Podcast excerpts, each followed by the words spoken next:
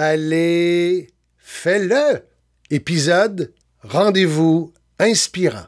C'est le comédien conférencier Hugo Dubé qui est avec nous. Et je parle du comédien Hugo Dubé qui est avec nous en studio. Hugo Dubé qui est avec nous. Bonjour notre invité. Oui, Hugo Dubé qui est Ben avec oui. Bonjour. Ben oui, euh, Hugo, euh, comédien, oui, mais auteur, conférencier aussi. Parce que là, Hugo, on a beaucoup d'idées, on a beaucoup d'outils, mais est-ce qu'on sait quoi faire avec? Ben oui, explique-nous ça.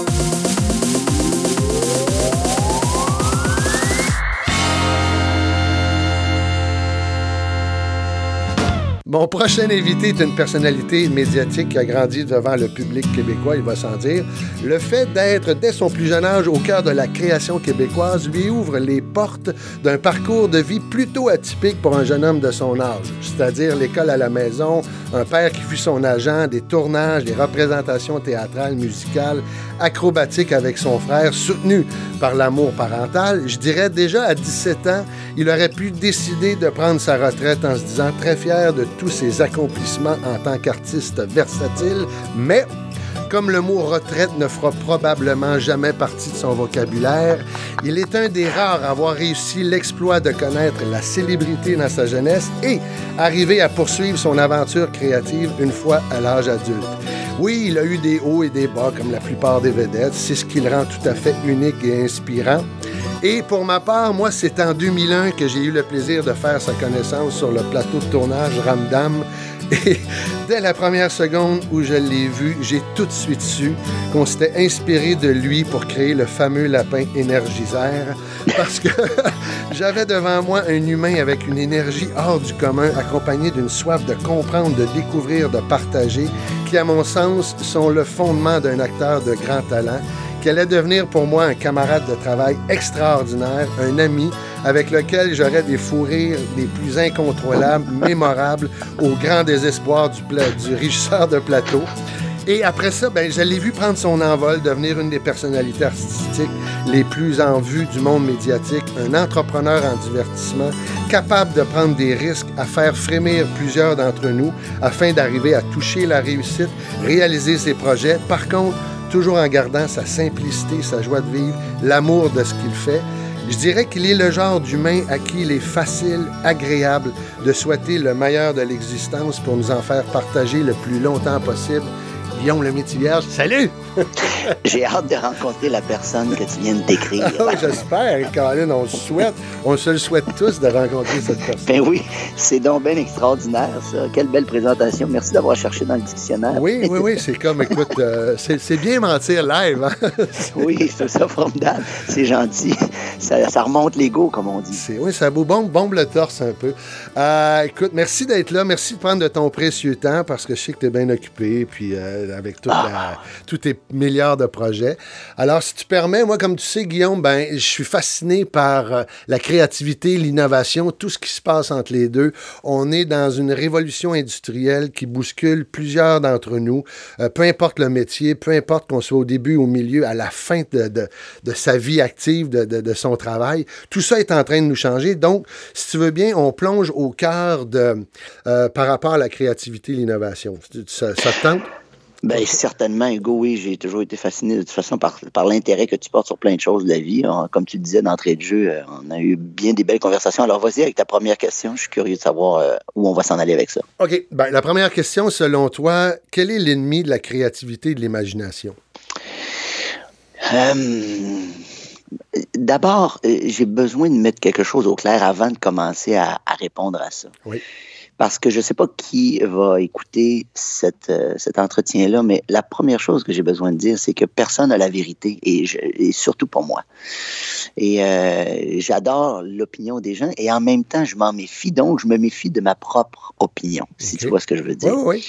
Euh, je pense cependant que l'ennemi de la créativité, c'est de penser que la créativité, c'est quelque chose qui est abstrait, c'est quelque chose qui est qui, appartient seulement aux artistes euh, qui sont euh, hors du, lot. La créativité, c'est ce qui fait qu'on a évolué depuis notre existence humaine. C'est en essayant de créer euh, des avions, des automobiles, l'ordinateur, la communication, le téléphone, l'électricité. Ça, c'est de la créativité pour moi. Mais comme c'est devenu tangible un jour, c'est comme si on s'était dit, maintenant, il faut un peu arrêter de créer, ou ceux qui veulent créer, ben faites-le dans votre sous-sol, faites de la peinture, inventez des chansons ou des poèmes, mais venez pas achaler le monde moderne, votre créativité. Parce que là, on est rendu quelque part, alors qu'on n'est pas rendu nulle part. On est juste au milieu d'un processus de création humaine. Ça a l'air grand, mais, mais concrètement, la, la créativité, pour moi, fait partie intégrante de l'existence et de l'expérience humaine. Et si on continue pas à créer et si on continue pas à évoluer, on recule tout simplement. Et, et ça me fait toujours rire d'avoir l'impression que les créateurs sont des gens farfelus. Au contraire, c'est des gens qui sont extrêmement terre à terre. Pour moi, les scientifiques, c'est des gens qui sont extrêmement réalistes. Contrairement à ce que la majorité des gens pensent, que les scientifiques ou les créateurs ou les inventeurs sont des gens sur leur nuage, puis qui rêvent, puis qui sont dans leur bulle. Les excentriques. Non, non au contraire, ils sont, tellement concrets. Les gens qui inventent des, des patentes, c'est les gens les plus concrets du monde pour moi parce que autres, ils sont capables de dire pourquoi une patente ne fonctionne pas. Pour telle, telle, telle raison, ça roule pas. Pourquoi on a trouvé à un moment donné que le bouton euh, ou la roue, fallait qu'elle soit ronde? Ben, parce qu'il y en a un qui a essayé de la mettre carrée, il a dit ça marche pas. ouais, cherchez ben, plus. Ça ne fonctionne pas. Il faut que ça soit rond, que ça puisse rouler. Et c'est ça pour moi la créativité. Fait que ce qui freine la créativité, c'est d'avoir l'impression qu'on n'en a plus besoin. Euh, c'est ça que, oui, oui, je, je, trouve ça extraordinaire. Les concepts, les idées, la philosophie qui t'occupe présentement, comment l'idée t'est venue là? Je sais que tu as, un, spectacle, euh, tu as un show de théâtre, tu fais, tu fais une tournée. Euh, pour faire le, le, spectacle de théâtre, en fait, ça pas commencé. Moi, j'ai pas un désir comme certains artistes. Euh, de toute façon, pour, pour me, me, définir, puis je le fais un peu d'entrée de jeu dans notre conversation parce que j'ai besoin de mettre les choses au clair. Moi, je suis quelqu'un qui, euh, je, me, je me définirais comme quelqu'un qui est euh, multi... Euh, versatile. Euh, versatile. Mais tout ça pour dire que ma force vient du fait que je me débrouille dans plusieurs choses. C'est ça ma, ma force. Il y en a qui sont dans un, chirurgien, par exemple, qui serait un spécialiste. Sa force vient de sa capacité à faire cette chose que, que peu de gens arrivent à faire parce qu'il est devenu un spécialiste là-dedans. Et puis moi, en, grandissant, puis avec mon parcours qui est très atypique parce que j'ai pas été à l'école secondaire traditionnelle, j'ai été refusé au cégep euh, parce que mes notes de français étaient pas assez bonnes. Alors, il a fallu que je me trouve des plans B euh, multiples. Il fallait que je me débrouille ici et là et là et là, euh, à gauche et à droite, pour être capable d'évoluer, pour être capable d'avancer, ou dans mon métier, ou dans ma vie, dans mon gagne-pain et tout ça. Bref, je, disais ça d'entrée de jeu parce que c'est ça qui me, qui me définit. Et donc, quand j'ai voulu faire une pièce de théâtre, mon désir premier était de me créer un travail agréable. C'était mhm. pas de créer, j'avais pas ce besoin-là comme artiste de créer quelque chose. C'est venu par la force des choses de créer une pièce de théâtre parce qu'on n'en trouvait pas. La première idée a été faisons une pièce de théâtre en famille parce que j'avais envie de jouer avec ma fille, j'avais envie de jouer avec ma blonde, et je pouvais pas attendre qu'un producteur nous offre sur un plateau d'argent cette possibilité-là en me disant, bon, ben regarde, tu vas choisir la pièce, je vais la produire, tu choisis les comédiens, puis vous partez en tournée. Ça, c'est... Euh, c'est pas réaliste de penser que ça peut arriver. Ça arrive des fois, là, mais très rarement. Et bref, je me suis euh, je me suis commis à me dire ben je vais la produire. Ça doit être faisable. Il y en a qui le font. Euh, c'est un budget. Euh, je vais essayer de trouver les sous. On va essayer de le rentabiliser. On va essayer de vendre le projet à des diffuseurs. Et je l'ai fait d'avance en fait. Ce que je, ce que je me suis je me suis rendu compte dans la vie qu'il fallait juste ne jamais se peinturer dans le coin complètement. Il faut toujours avoir une porte de sortie. Et ma porte de sortie pour cette création de théâtre là ça a été d'aller rencontrer les professionnels de l'industrie avant de commencer à faire la pièce de théâtre. Prendre les devants, oui. Oui, j'ai rencontré les diffuseurs pour leur demander ce qui manquait au Québec comme genre de pièce de théâtre, ce qui serait intéressant et ce qui allait euh, les intéresser qu'ils diffusent, pour qu'ils prennent le spectacle.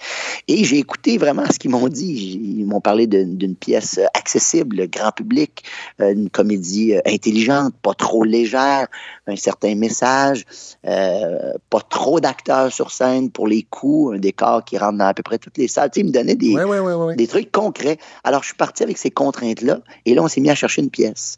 J'avais déjà réuni le metteur en scène, Yves Desgagnés, en lui disant J'aimerais travailler avec toi mais j'avais aucune idée de la pièce qu'on allait faire.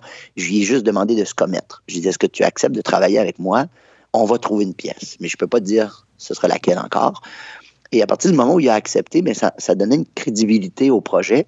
Et là, ben, on est, on est, on est devenu euh, comment dire, victime de notre idée, c'est qu'on est arrivé devant le fait accompli que là, il fallait trouver une pièce réalistement parce que les gens étaient confiants. Oui, oui, oui, Puis là, euh, François Chénier, qui est un grand chum avec qui j'ai fait Ladies Night, puis avec qui j'ai fait de la tournée, puis que je connais depuis très longtemps, m'a dit, écoute, j'ai une idée. On n'en trouvait pas de pièce, puis il m'a dit, j'ai une idée, puis je pourrais l'écrire. Et, et, je lui ai fait confiance, tout simplement, parce qu'il avait l'air décidé, il avait l'air sûr de lui.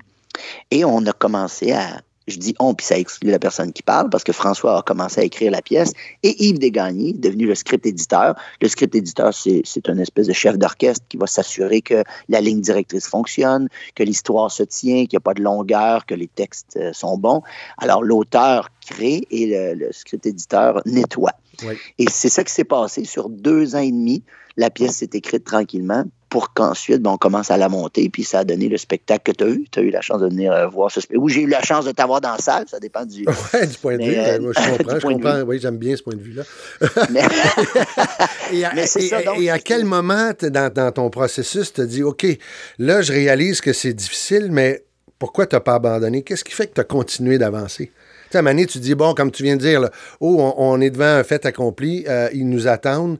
Et la Mané, tu dis, euh, j'imagine que tu fais, oh, ça peut, c'est peut-être plus difficile que je pensais, mais on continue. Ben, pour répondre concrètement à cette question-là, à l'époque où on s'est connus, Hugo, toi, tu lisais beaucoup de livres et tu me faisais des résumés de livres. Oui. Et il y a une phrase, mais là, je me souviens pas si, si elle vient de toi, cette phrase-là, mais je me souviens qu'on discutait du, du début de quelque chose. Qu'est-ce qui est le plus difficile dans un projet? C'est souvent le, le, commencement. Et le commencement est beaucoup plus simple qu'on pense. Le commencement, par exemple, de, de vivre l'expérience de sauter en parachute, je prends cet exemple-là parce que je le connais bien. Oui. Quand les gens me disent c'est c'est quoi la, la, plus grande difficulté de sauter en parachute? Je leur dis, c'est le premier coup de téléphone que tu vas donner à l'école pour t'inscrire. C'est ça la plus grande difficulté. C'est de passer à l'action. C'est de faire le premier pas. Et quand on a fait le premier pas, souvent, on ne peut plus reculer. Alors, pour répondre à ta question, je m'arrange pour m'obliger à poursuivre le projet. Je m'arrange pour ne plus avoir l'option d'abandonner. C'est pour ça que quand je me commets, puis moi j'ai une parole, puis je suis fier de de, ouais, ouais, ouais. de, de, de, de, de, montrer que je suis capable de, faire ce que je dis. Une fois que j'ai dit à plusieurs diffuseurs, par exemple, d'accord, on va venir vous présenter le spectacle dans un an et demi, je ne peux plus reculer. Alors, c'est ça qui fait que pendant le processus, même si je trouve ça difficile, je n'ai plus le choix parce que j'ai engagé des gens, parce que j'ai un, un, entamé des dépenses, parce a des. Ton des, honneur des gens... en jeu, ta parole en jeu. Oui, j'ai mon honneur en jeu, puis il est trop tard pour reculer. C'est comme si quelqu'un réfléchissait très longtemps avant d'embarquer de, dans un bateau, par exemple, et un autre qui sautait dans le bateau qui commençait à ramer. Une fois que tu as ramé, de revenir continuer, souvent, il euh, n'y a pas de différence. Tu es en train de ramer.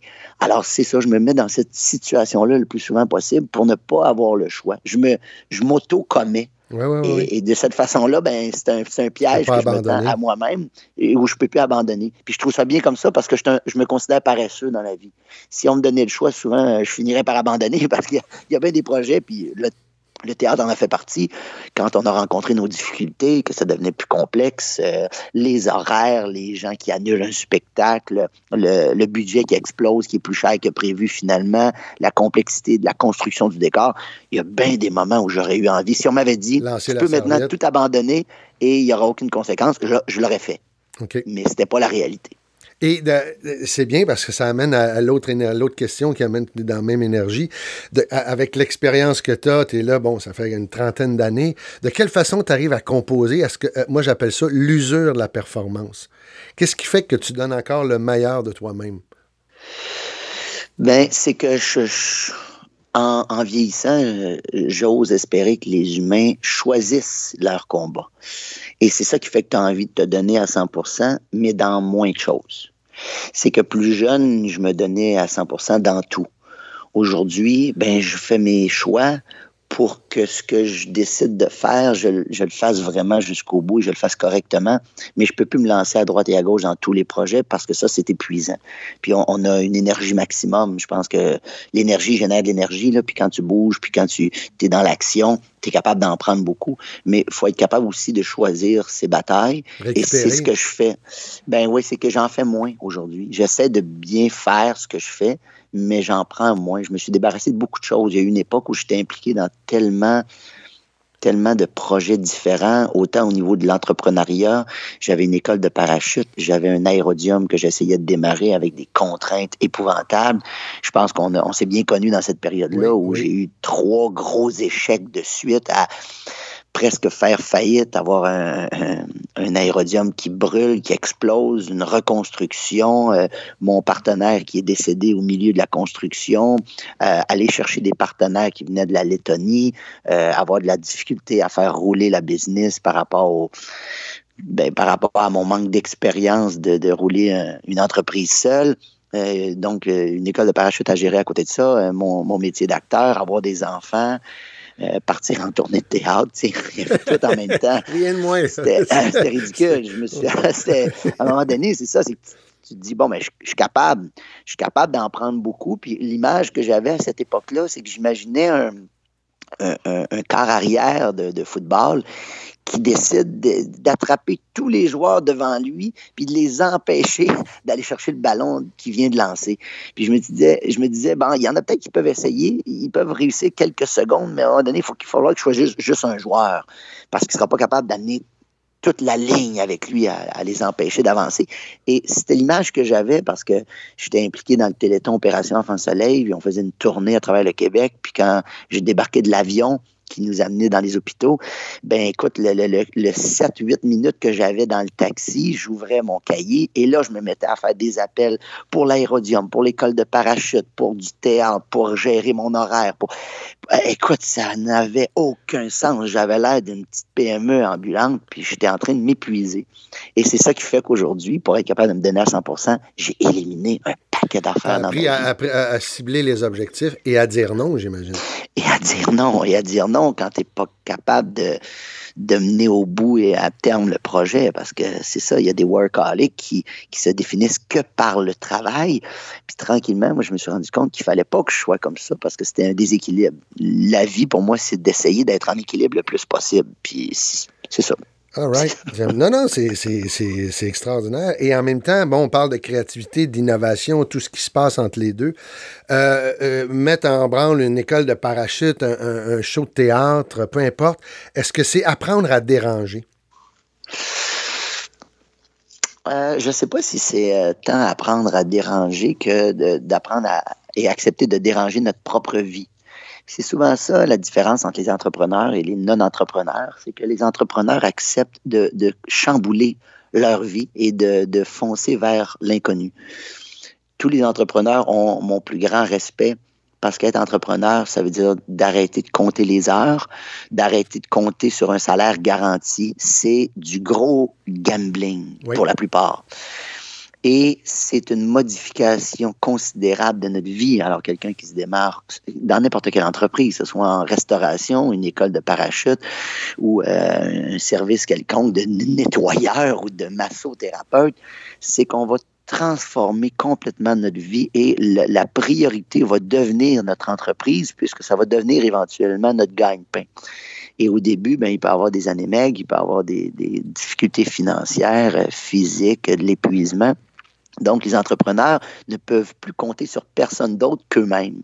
Et donc, ils doivent chambouler leur vie. C'est pour ça que les gens qui, qui risquent gros, des fois, récoltent gros, pour la simple et bonne raison qu'il y en a peu qui veulent prendre ce risque-là. Donc, être opportuniste, est-ce que c'est aussi être un peu égocentrique? Tu as un objectif, puis tu dis, je m'en vais là, et c'est là que je dois aller j'imagine, à un ton temps de sommeil, ta bouffe, la qualité de ton entraînement, même ta famille en écope, parce que euh, on regarde les, les, gens qui vont remercier euh, parce qu'ils ont gagné un prix, quel qu'il soit. Souvent, ils vont remercier leur famille de leur absence. ils vont remercier leur famille d'avoir accepté leur absence.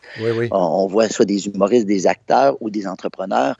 Et ce sera, c'est quelque chose qui est commun à tout le monde de dire merci parce que je vous ai délaissé. Puis quand tu parles de famille, est-ce que ça te prend être un créateur, un entrepreneur, il faut que tu aies un conjoint ou un partenaire conjoint compréhensif, compréhensive? Ben, extrêmement, ça aide beaucoup. Il y en a qui vont se sauver de chez eux pour être entrepreneurs parce qu'ils sont peut-être pas heureux dans leur euh, vie familiale. Il y en a d'autres qui vont avoir besoin du soutien de leur conjoint. Je pense que le soutien est beaucoup plus euh, positif comme, comme euh, moteur de, de, création parce que si on a quelqu'un à la maison qui nous encourage réellement dans ce qu'on veut entreprendre et qui nous aide, ben l'union fait la force. Là. Ça, oui, oui, absolument certain. Tu as besoin de ça, je pense, pour être capable de, de un créateur, ça lui prend derrière lui des gens compréhensifs. Absolument, absolument. Puis des gens aussi qui sont capables de l'enligner, puis de lui dire, écoute, je pense que là, tu n'es pas dans la bonne direction. Tu devrais peut-être aller un peu plus à gauche ou un peu plus à droite parce que tu es en train de t'épuiser pour rien, tu pédales dans le beurre. Puis souvent, quand on est en train de foncer, on le voit pas toujours. Si on nage dans un grand, grand lac, peut-être qu'on a besoin des fois de, de quelqu'un qui va nous réaligner pour dire, regarde, je sais que toi, tu penses dans la bonne direction, mais je le vois bien, moi, que tu t'en vas pas à la bonne direction. Être un phare au loin, quelque chose d'une lumière que tu dis, oh, ça me guide, des guides. Oui, absolument. Puis les, les, guides, euh, ça prend des années avant de leur faire confiance parce que quand on est, on a la force de l'entrepreneuriat, on a l'impression qu'on a les réponses, qu'on a la vérité, puis qu'on a l'instinct est très très fort hein, pour les entrepreneurs ou les, les, les gens d'action, je dirais euh, entrepreneurs, là, gens d'action, ça, ça réunit plus de monde. Mais c'est souvent l'instinct qui va nous parler. Puis notre instinct, on, on finit par lui faire confiance plus qu'aux autres. Alors, là aussi, c'est un équilibre de faire un mélange entre ce que l'instinct nous dit de faire et ce que les autres nous suggèrent. Puis à un moment donné, tu trouves tranquillement, puis ça prend des années.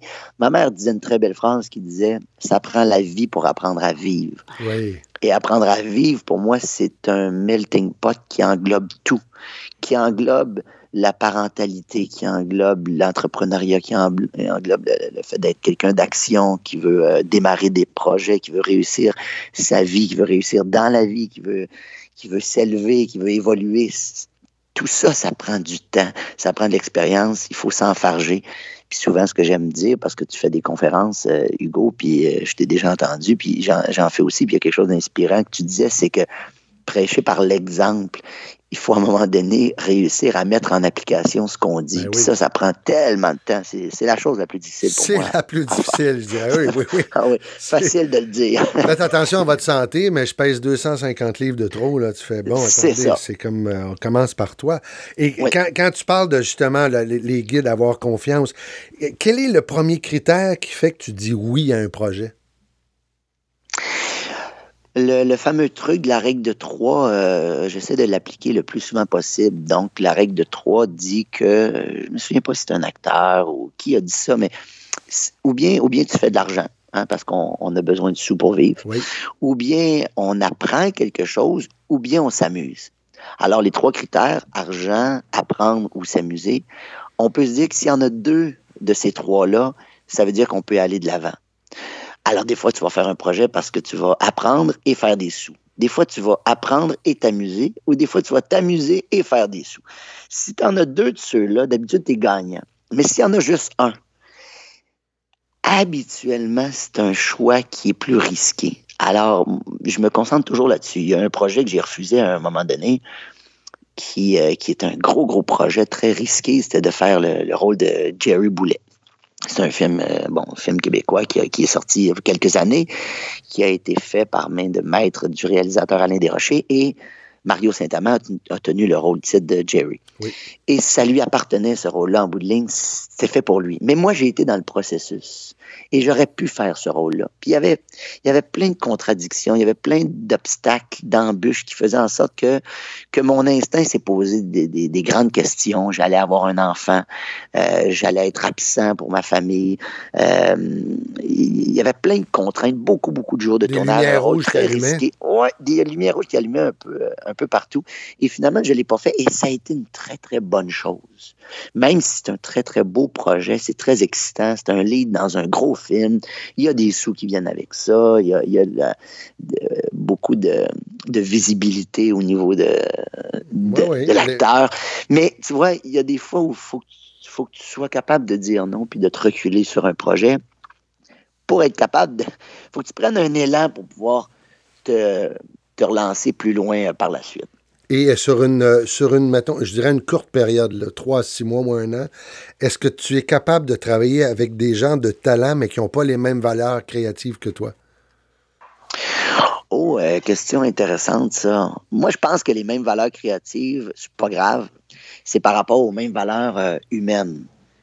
OK. Parce que les, les valeurs humaines, ça, c'est. euh, J'ai de la misère avec les gens qui ont. Qui ont euh, je dirais l'esprit euh, qui, est à l'opposé de ce que, moi je pense sur des trucs fondamentaux. Le respect vient euh, en, première ligne, je dirais, mais euh, une façon créative différente de fonctionner. Donc, ça, je trouve ça intéressant. Au contraire, ça peut nous apprendre des choses qu'on n'avait pas appris dans notre vie. Mais euh, quelqu'un qui, qui manque de respect avec son entourage, ça, j'ai beaucoup, beaucoup de difficultés. Quelqu'un qui abuse de son autorité, moi, je deviens, écoute, euh, je pourrais, je pourrais faire des choses qui ne fonctionnent pas. Là. Je pourrais mordre des mollets. Je pourrais, je pourrais mordre des mollets, je pourrais quitter mon travail, je pourrais perdre énormément de, de sous, euh, je pourrais me mettre dans une situation, euh, euh, je dirais, euh, vachement délicate oui. oui. euh, pour quelque chose qui est abusif envers euh, de la part de mes partenaires. Alors, si, si le respect est là et la- l'accord qu'on est tous dans le même genre de bateau, on va tous faire de notre mieux et qu'on peut tous faire des erreurs, puis qu'on n'est pas en train de sauver des vies, surtout hein, dans notre domaine. ben oui, On- ben oui. On n'est pas des médecins, là. on fait du divertissement. Ouais, pilote d'avion, euh, tu sais, ouais, un moment donné, tu te dis, garde, euh, j'ai pas le droit à l'erreur, là. C'est. Non, c'est ça. On a tout à fait droit à l'erreur et on fait ça pour le plaisir. Et le terme euh, de, de notre métier le plus important, c'est jouer. Ben, c'est une des questions. Qu'est-ce que ça veut dire pour toi, jouer? Euh, ça veut- un jeu, pour moi, c'est d'être dans un moment ludique où tu n'es pas en train de réfléchir à toutes tes actions. Jouer, pour moi, c'est laisser place à l'instinct premier. Euh, la plupart des jeux, même si on se met une stratégie, on finit toujours par improviser quelque chose Mhm. En se fiant à notre instinct.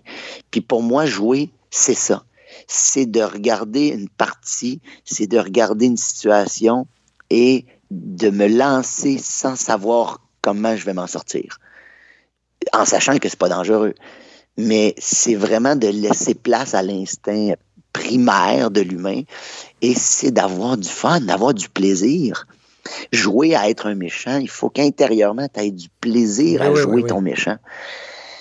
Puis pour moi, c'est drôle parce que mon père aussi me disait ça. Il était mon gérant longtemps, puis il me disait il faut que tu t'amuses, là. Il faut que tu t'amuses. Il faut que tu t'amuses à être bon. Il faut que tu aies du plaisir à, être performant. Parce que c'est ça qui fait que tu vas l'être encore plus. Puis j'imagine que les athlètes, tu sais, souvent on entend des athlètes qui ont gagné une médaille d'or, qui ont fait un score incroyable. Puis ils se disent Ah, j'étais focus, j'étais à ma place. J'ai eu du plaisir, je me suis dit il arrivera ce qui arrivera. Et souvent, ils ont eu un, un certain moment de détachement pour laisser la place au plaisir que des fois on met de côté pour la performance. Et, et je crois que j'écoutais, puis je suis pas un grand philosophe, mais j'écoutais le Dalai Lama qui disait on, on est fait pour le bonheur, on est fait pour le plaisir. C'est là où on est le plus performant. Et j'imagine que tous ceux qui ont créé quoi que ce soit dans leur vie, les moments où ils se sont mis à avoir du plaisir, c'est là qu'ils sont devenus les plus performants et les plus, euh, les plus habiles dans leur domaine. Si tu peux trouver une forme de plaisir, c'est comme ça que les, les jeunes raccrochent à l'école. C'est quand tu leur montres qu'il y a du fun à, à performer puis à, être capable d'avoir des, des bonnes notes. Ou, euh, les bonnes notes vont t'amener à un métier que tu vas aimer. Si tu aimes faire de la mécanique, ben, tu travailles fort pour avoir des bonnes notes, mais éventuellement, c'est que tu vas t'amuser à démonter un moteur parce que ça te fascine puis ça te passionne. Alors pour moi, il faut que le plaisir fasse, fasse partie de la game. Est-ce que le plaisir, tu sais, l'autre question, c'est le mot apprendre, ça veut dire quoi pour toi? Est-ce que c'est en, en- en connexion avec le plaisir? Ah, énormément. J'aime tellement ça apprendre. Moi, puis moi, je suis quelqu'un qui était pas bon à l'école. J'ai eu énormément de difficultés en français. Je me débrouillais en mathématiques.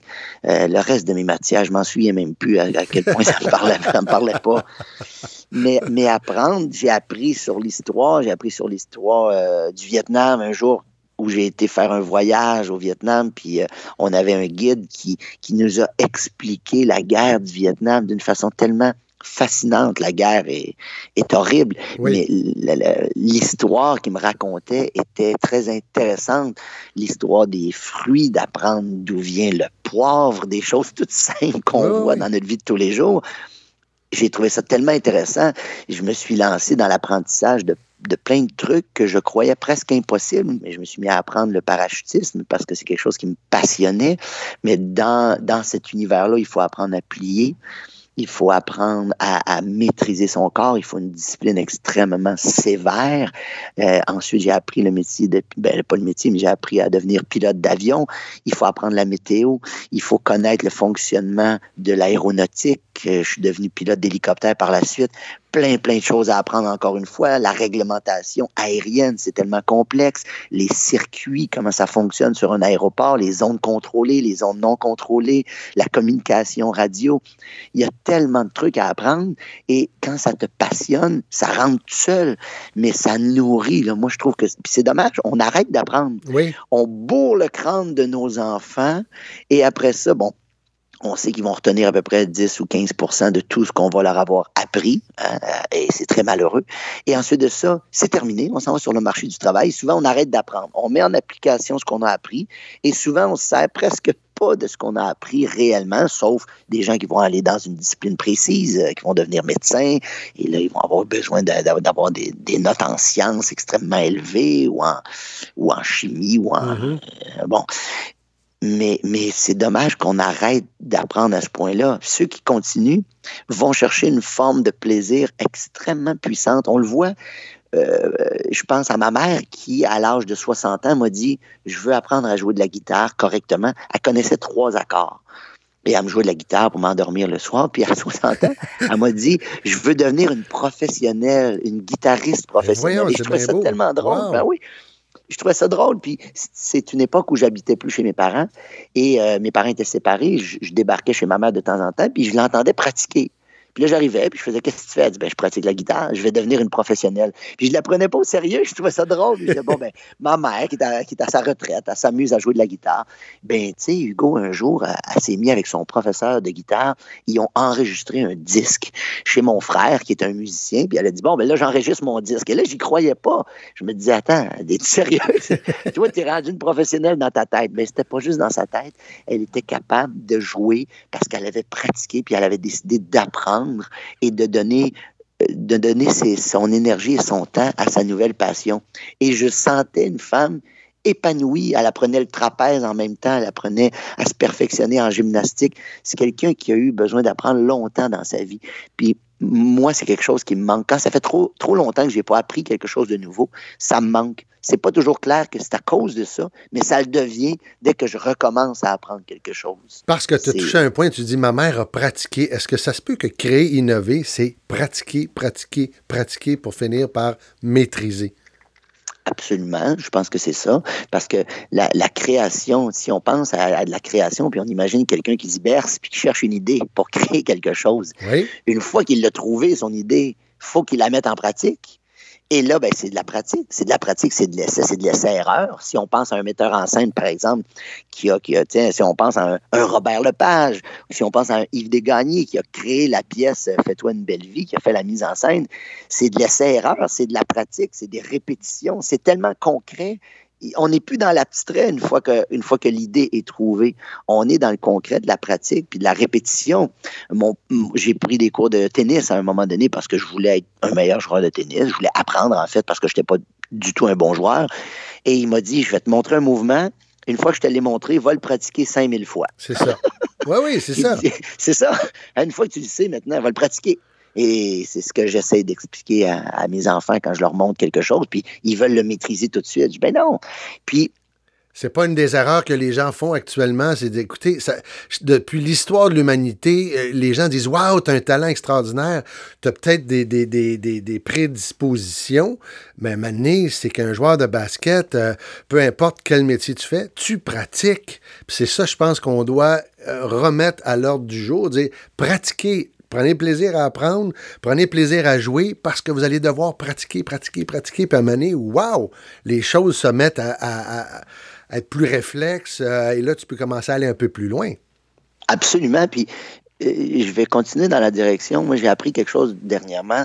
J'ai appris à faire du surf dans le fleuve à Montréal. Et ça a été une révélation pour moi euh, presque aussi intense que quand j'ai découvert le parachutisme. Que l'eau est froide.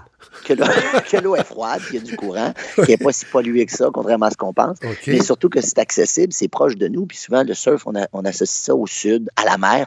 Mais il y a du surf de rivière. Il y en a à plusieurs endroits, même au Québec. Il y en a à Gatineau, il y en a à Montréal, il y en a, il y en a à plusieurs ça, c'est endroits. près du pont euh, Victoria, Laval? C'est près de Habitat C'est 67. ça, OK. Voilà. Et il y en a un autre qui est à Ville-la-Salle. OK. Mais ce que j'ai trouvé fascinant de ce, ce nouveau sport-là que j'ai commencé à apprendre, c'est que les gens qui étaient plus habitués avaient tendance à me dire là, tu es prêt à te mettre debout. Là, tu es prêt à te, te lever. Là, tu es prêt à changer de planche. Puis je me suis surpris à leur dire mais je veux pas apprendre trop vite parce que j'ai du plaisir en ce moment Oui. dans mon processus d'apprentissage. Et souvent, c'est quelque chose qu'on oublie. Il faut pas être rendu.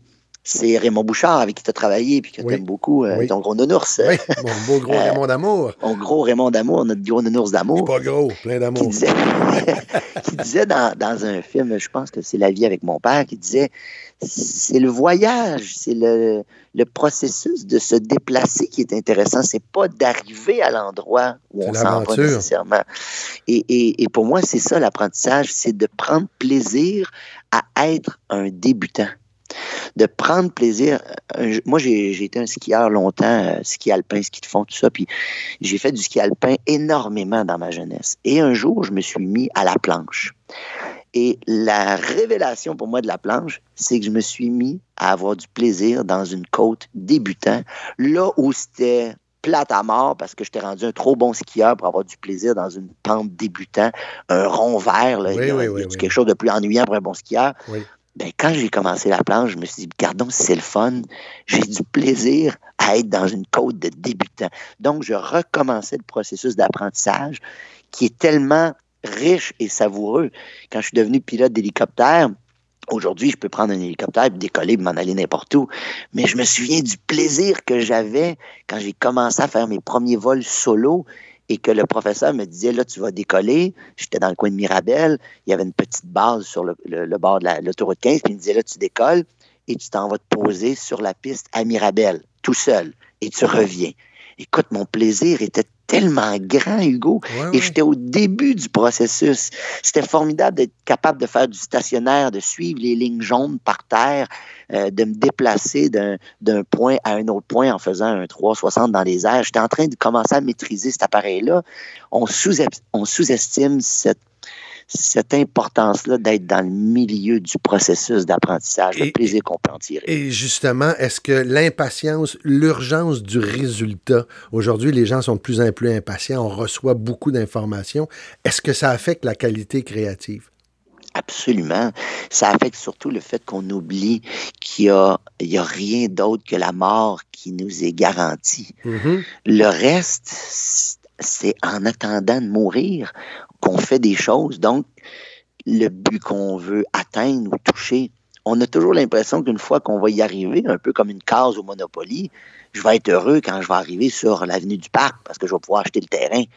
Mais on arrive sur l'avenue du Parc, finalement, on fait bon, ben, ben, je vais faire un autre tour, là, je vais pas rester ici, Ouais, ouais, c'est ouais, plate. ouais. Hein, on faut être en euh, mouvement. oui, on n'est jamais aussi heureux qu'on le pensait en rêvant de toucher à quelque chose. C'est toujours notre, notre mouvement pour se rendre vers un but. On est souvent beaucoup plus heureux de rêver au voyage qu'on va faire qu'une fois rendu. Parce qu'une fois rendu, on est rendu. Puis là, ben, si on est dans le sud, puis on s'est pris un tout inclus pendant une semaine, ben, on se rend compte que le buffet est bon, mais ça, j'aime moins ça. Puis là, on oublie qu'on est censé être dans un bonheur absolu parce qu'on en rêve depuis tellement de mois. Mais c'est parce qu'il faut apprécier, puis là, on revient à un, phénomène ou à un principe de base que tout se joue dans le moment présent. Puis encore une fois, là, je le dis, puis je suis pas capable de le mettre en application. C'est ouais, c'est Mais difficile. tout se joue dans le moment présent. C'est juste là qu'il faut être bien. Il faut que je sois bien en ce moment en train de te parler et pas penser à ce que je vais aller faire plus tard. Puis quand je vais faire du surf, quand je suis la vague en train de surfer, souvent, il faut que je me répète. T'es bien, là, Guillaume, rappelle-toi les. Ça fait, ça fait deux jours que tu as hâte d'y aller, puis là, t'es la vague. Apprécie, sois bien dans ce moment-là. Apprécie-le, arrête d'avoir hâte à quelque chose d'autre avoir hâte à quelque chose d'autre au futur ou, ou rêver de quelque chose qui est passé, ben c'est d'être dans, on est dans un néant parce que ça n'existe pas ni un ni l'autre. tu sais. Mais c'est dur, ça. C'est très difficile, je trouve. Est-ce C'est que c'est le, le- le fait de. ben, la- la- tu m'amènes à l'autre question, tu es extraordinaire. On dirait que tu lis mes questions à l'avance. Comment tu arrives à lâcher prise? Ah, ça, c'est extrêmement difficile. Euh, lâcher prise, pour moi, c'est un des plus gros travails euh, que j'ai à faire dans ma vie, dans le fond. C'est, ce serait le combat de ma vie de lâcher prise parce que quand on lâche prise, on a l'impression qu'on arrête d'être dans l'action, alors que souvent, au contraire, ça nous permet, ça nous permet de prendre du recul, de voir l'ensemble du jeu et de, pouvoir retourner au jeu d'une façon plus lucide et plus détachée. Juste quand on a un mal de dos, quand on se blesse et qu'on se dit, oh mon Dieu, je suis tellement bien quand j'ai rien, je vais en profiter la prochaine fois.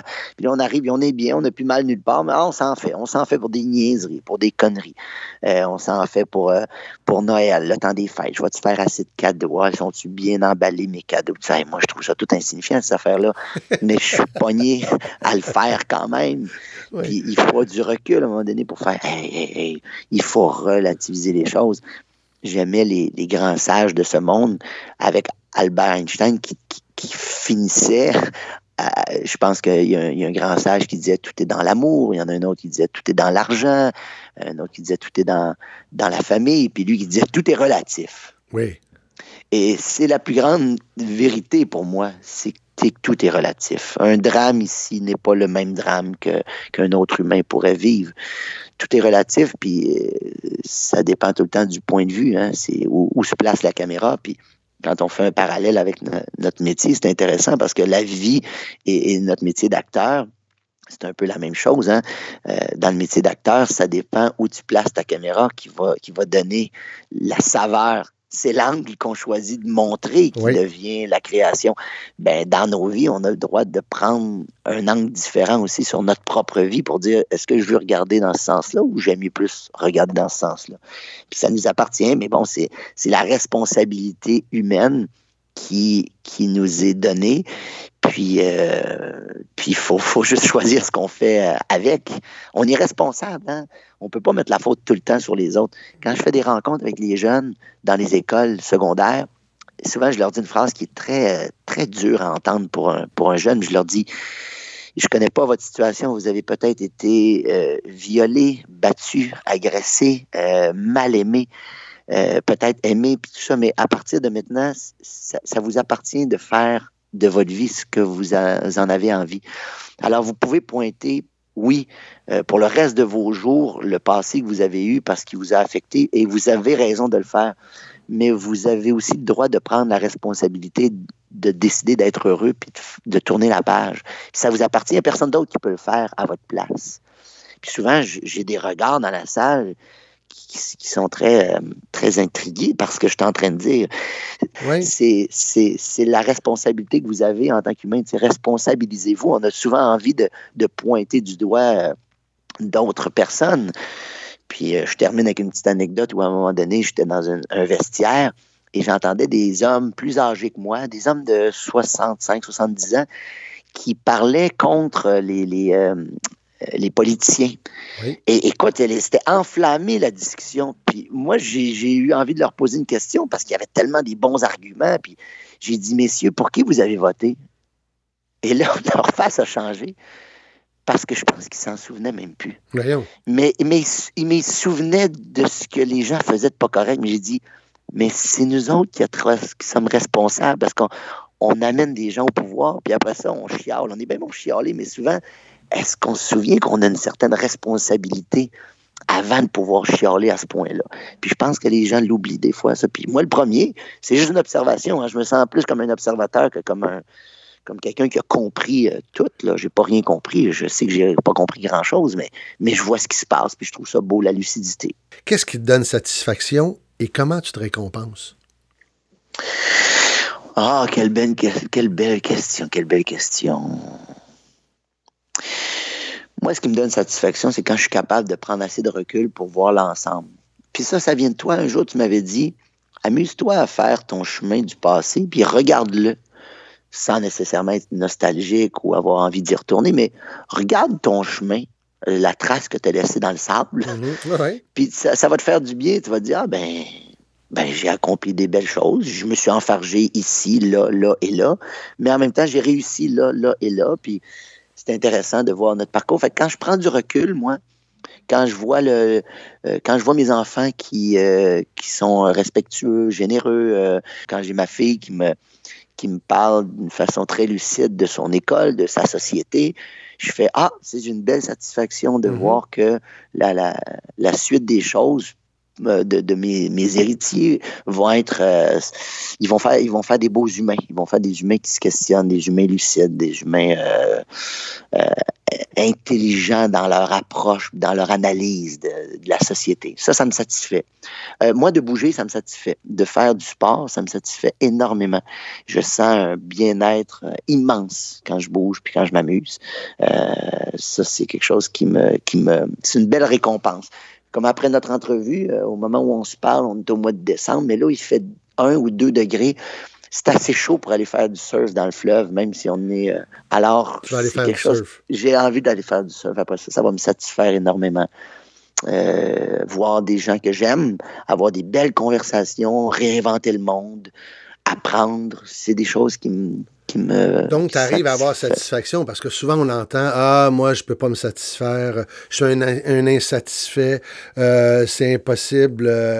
tu arrives, toi, à dire Je me satisfais, je, je me récompense et j'en profite. Puis après ça, parce qu'il va y avoir des coups durs, ça se peut qu'il y ait des échecs, ça se peut, que, ça se peut, ça se peut, mais tu arrives à te récompenser. Ouais, puis, souvent c'est beaucoup plus simple que ce qu'on imagine. Euh, je me souviens euh, d'avoir euh, animé la, la fête nationale. Je l'ai fait à Montréal, je l'ai fait à Québec. Puis au moment où je le faisais à Québec, on était sur les plaines d'Abraham. Puis je me souviens que j'apprenais mon texte et je travaillais mes lignes dans, à l'hôtel de Concorde. Puis on avait une vue sur les plaines d'Abraham. On voyait la scène qui était en train de se monter. Puis je savais que dans six heures, j'allais être sur la scène j'avais un grand, grand plaisir à faire et à animer le spectacle. Mais mon plaisir était tellement grand quand j'étais, en- quand j'avais du recul, quand je voyais ce qui, s'en venait, puis que j'étais dans mon petit coin. Puis mon autre grand, grand plaisir, c'est quand je rentrais dans la chambre d'hôtel et que là, le calme revenait. Alors après la frénésie qui était, qui était extraordinaire, qui était très excitante, je prenais un grand plaisir à, à- à me, me retirer. Moi, je suis le genre de euh, d'artiste qui aime se retirer après une grosse performance, qui aime disparaître. T'aimes te, trouver- te retrouver seul? Ouais, j'aime me retrouver seul. Je suis bien, je suis euh, plus sauvage que, que ce qu'on peut imaginer. J'aime rencontrer les gens, mais euh, à un moment donné, ça se termine. C'est comme les parties. T'as pas peur d'être seul avec toi-même. Non, j'ai pas peur d'être avec moi-même. Moi, je suis très, très bien. Moi, je, je partirais à l'aventure sur un nowhere. Je serais très heureux de, de ça. Puis j'aime pouvoir me, me débarrasser. J'ai- j'ai- J'aimerais beaucoup, des fois, couper des conversations qui, qui m'intéressent pas. Oui. J'aimerais pouvoir dire à quelqu'un. Et pourquoi tu. euh, On peut le faire, dire, écoute, ben, euh, poliment, diplomatiquement, dire euh, Oups, là, j'ai euh, des pétates pilées dans la sécheuse et je dois quitter cette conversation. Oui, j'aimerais beaucoup le faire des fois, mais euh, ça peut être très délicat parce que on veut pas blesser. Mhm. Moi, s'il y a quelque chose qui me rend mal à l'aise, c'est de faire de la peine à quelqu'un, de blesser les gens. ouais. Ouais, fait que je suis quelqu'un qui est très respectueux de ça, euh, mais des fois, j'aimerais pouvoir vraiment écouter ce que mon cœur et euh, mon, mon âme me dit et, et- et de sortir, de, de quitter la pièce, mais sans méchanceté, euh, d'être dans une fête et à un moment donné dire, eh ben moi, ça vient de se terminer. Euh, tu te souviens, on, on faisait des parties des fois ensemble, puis on se disait, là, je vais, je vais disparaître comme un voleur. Parce que je le a- filais à l'anglaise. Moi, je, à file toujours à l'anglaise. C'est mon trademark. Salut, tout, puis à un moment donné, je suis parti. Puis ça, je me sens à l'aise avec ça. C'est tellement satisfaisant. Mais des Oui. fois, j'aimerais pouvoir filer à l'anglaise dans une conversation euh, qui ne me regarde pas. Puis souvent, les gens ont, ont tendance à, à parler, à, à s'écouter parler. Puis c'est drôle parce que là, on fait une entrevue ensemble où là, je fais juste m'écouter parler depuis le début. Non, mais c'est super C'est le but de l'exercice. Voilà. Non, non, je sais. Mais ce que je veux dire, c'est que je suis extrêmement délicat à ça. Moi, je parle, je parle rarement à, à des gens, sauf si la porte est vraiment grande ouverte et que c'est ça qui est la, qui est la règle, qui, qui est acceptée. Mais sinon, j'ai énormément de difficultés à, à parler de moi ou de ce que je pense parce que j'ai tellement peur d'ennuyer les gens parce qu'il y a tellement Oh, de gens oh qui boy, m'ennuient. si toi t'ennuies les gens, mon gars.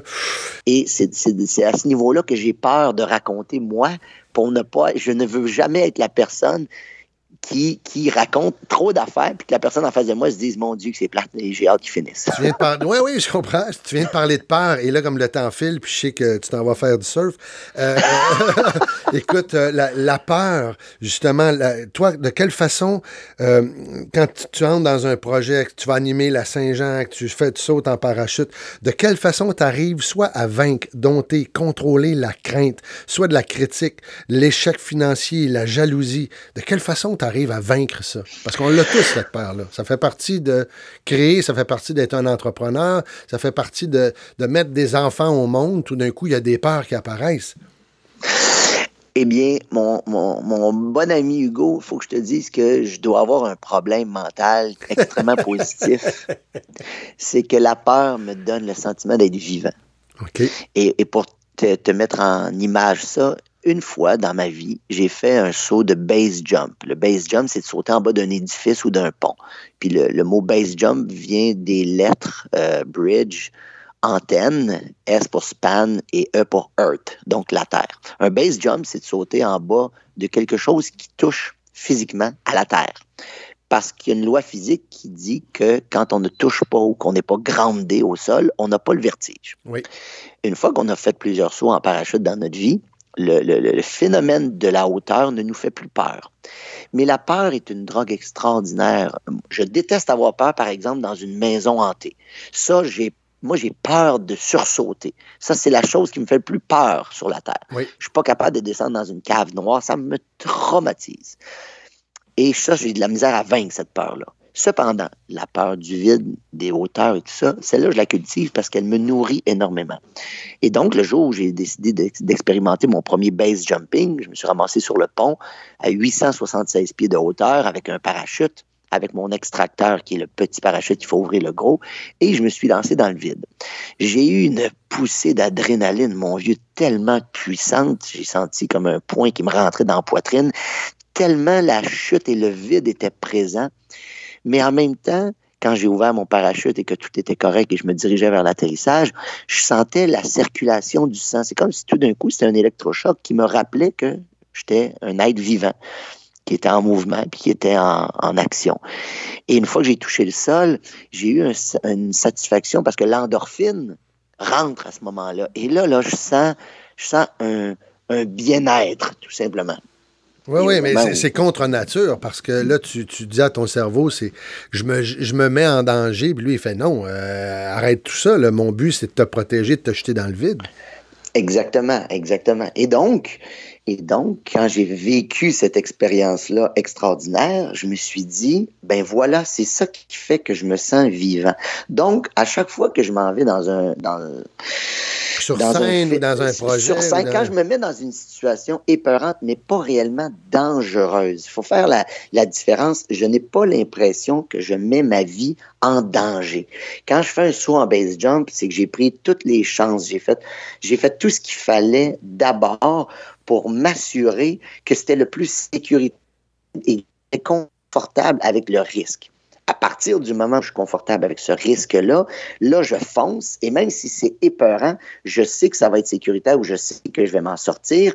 Je laisse juste la place à la peur pour pouvoir me permettre de réaliser que quand on va dans une zone inconnue, on a une satisfaction qui est doublée. Alors, si on va à un pourcentage inconnu, on a 2% de bonheur qui rentre immédiatement parce qu'on se rend compte qu'on vient d'avancer ou d'évoluer vers une nouvelle euh, direction. Et donc, c'est pour ça que j'aime aller dans ces zones-là. C'est parce qu'elles me donnent une grande, grande, grande satisfaction. C'est extraordinaire. Je me sens en vie. Je me sens avancer, je me sens évoluer et j'ai besoin de ce sentiment Là. OK, mais cette peur-là, ça te sert comme entrepreneur, ça te sert comme créateur, ça te sert comme humain, comme amoureux, comme papa. C'est que t comme j'aime ce que tu dis parce que moi, je me souviens, j'ai fait de la plongée sous-marine quelques fois, je n'ai fait une avec toi et tu es quelqu'un qui s'assure est-ce que le contexte dans lequel on va aller, euh, on va vivre une expérience, tu vas peut-être avoir peur, mais le but, c'est pas de se tuer, c'est d'aller chercher. C'est jamais de se tuer, c'est oui, c'est juste de, sentir qu'on évolue, qu'on avance. Parce que j'imagine qu'à l'époque, puis on recule loin, euh, à l'époque des, hommes des cavernes. Il y a un premier qui arrivé avec du feu. Ça fait faire peur à tout le monde. Puis là, il devait dire, attendez, si on, si on le manipule correctement, vous allez voir, c'est bien pratique. On peut faire cuire de la viande là-dessus. C'est un peu la même chose pour moi encore aujourd'hui. D'apprivoiser une peur, c'est de se rendre compte que l'humain est capable d'avancer dans des zones qu'on n'avait même pas soupçonnées. Euh, la peur de l'avion, par exemple, quand on comprend que c'est extrêmement sécuritaire, que oui, il y a des risques, mais en même temps, on est dans une sphère extrêmement euh, contrôlée, ben ça nous permet d'aller voir le monde, ça nous permet d'aller euh, à la découverte de nouveaux pays, de faire le tour de notre boule qui est minuscule dans le fond quand on y pense. Ah oui. Et ça, ben ça nous fait parce que bon, les voyages, euh, ça nous fait évoluer, ça nous fait apprendre plein de choses. Donc, c'est la même chose pour tout. Donc, c'est de se lancer dans l'inconnu pour se rendre compte que finalement, c'était moins pire qu'on l'imaginait. Notre puissance au niveau du cerveau est tellement forte pour faire gonfler des peurs et faire gonfler des plaisirs que réellement, un peu comme ce que je disais tantôt par rapport au bonheur, on pense que ça va être extraordinaire quand on va vivre telle ou telle chose. Ben, la peur, c'est la même chose. On pense qu'on va être traumatisé, que ça va être la peur de notre vie. Puis finalement, ben non, c'était pas si pire que ça. On a même aimé ça. Et ça, ben, pour moi, c'est, la raison d'être de, de, l'humain. Euh, on achève. Euh, écoute, euh, si, moi, la question, c'est ça peut être réel comme ça peut être inventé. Si tu étais un slogan de pub, ce serait quoi? Si j'étais un slogan de pub, ben, ça serait euh, passer à l'action, tout simplement. Passer à l'action ici, mais OK, ouais. Oui, oui, oui. Passer à l'action. Être en mouvement, toi, c'est quelque chose, le mouvement. Oui, oui, oui c'est ça. C'est qu'on peut discuter pendant des heures sur une belle théorie, mais à un moment donné, il faut que quelqu'un se lève et fasse Bon, ben, on, y va. Moi, c'est pour ça que mon palado s'appelle Allez, fais-le. Commence par ben commencer. Fais-le. Ben oui, exactement. Et euh, la dernière photo que tu as prise dans ton portable, c'est quoi? La dernière photo que j'ai prise dans mon portable, euh, c'est mes enfants qui sont en train. Ben, c'est mes enfants qui sont en train de prendre leur, euh, leur déjeuner dans un petit café qui est juste à côté de leur école. Et euh, tu peux répondre ou pas, c'est comme, je dirais, plus intime comme question. Est-ce, qu'il y a une phrase que tu dis à tes enfants lorsque ceux-ci vont au lit? Que tu dis ça un jour, ils vont me dire Ah, cette phrase-là. Ben, je leur dis beaucoup que je les aime je leur dis, je t'aime, je suis fier de toi, t'es un, es un, un bon petit garçon, tu, tu évolues bien. Euh, j'essaie d'être très positif, mais, mais de leur dire que je les aime puis que je suis fier d'eux autres, c'est ce que je dis le plus possible aux enfants. Ah, c'est merveilleux. Ça, va, ça, va, ça c'est de l'engrais pour le terreau de, de, l'estime de soi qui, qui est extraordinaire. Ben, c'est ce que je me dis. Avec l'estime, avec la confiance, on peut faire n'importe quoi. Et euh, pour les trois prochaines années, on peut te souhaiter quoi? Ah, on peut me souhaiter quoi? Ben, de continuer à faire du ménage euh, dans ma vie, euh, de, de, dire à quelqu'un que la conversation ne m'intéresse pas, puis que ça m'a fait plaisir de le croiser dans ma journée, mais que je vais passer un autre appel, de, continuer à être, vrai, puis de rire faut juste me souhaiter de rire. Ça, c'est un beau cadeau. Hein. Quelqu'un qui rit, qui rit puis qui est heureux, ben, c'est le plus beau cadeau qu'on peut se faire. Écoute, Guillaume, si les gens veulent, j'imagine, si les gens veulent avoir de tes nouvelles, ils passent où? Euh, est-ce que c'est Guillaume Lemay? Il tape Guillaume Lemay-Tivierge sur Google, puis euh, tous les sites apparaissent? Je pense que oui, je pense que c'est le meilleur moyen de faire ça, c'est d'aller sur Google. Mais en même temps, moi, je pense que là où je suis utile, c'est quand, quand j'apparais dans votre vie sans que vous l'ayez cherché, puis que je propose quelque chose qui est intéressant, puis si vous adhérez à ça, qui même me suivent, mais j'ai pas besoin que les gens viennent absolument voir. Mais en même temps, je souhaite juste que les gens se rallient quand il y a une bonne idée qui est lancée par, par moi ou par n'importe qui. C'est ça qui est beau. Quand l'idée est bonne, euh, serrons-nous les coudes, puis euh, faisons évoluer notre belle société. Écoute, euh, Guillaume, merci beaucoup. C'est euh, très enrichissant. J'aime, on le fait publiquement, mais on le sait, on aime jaser, toi et moi, de tout et de rien parce que avec l'expérience, avec les échecs, avec le, mouvement que tu crées, euh, je sais que tu deviens, tu commences à faire des conférences. Je trouve ça bien. On te souhaite la santé physique, mentale, spirituelle pour continuer de nous proposer cette belle aventure qu'est Guillaume le Vierge. Merci beaucoup, mon ami. Merci, mon ami Hugo. Je t'aime. Merci beaucoup. Vous aimez mon balado? Écoutez, je vous invite à vous abonner. De cette façon, vous serez les premiers à être informés lorsque j'en publierai un nouveau. Je vous invite également à le partager.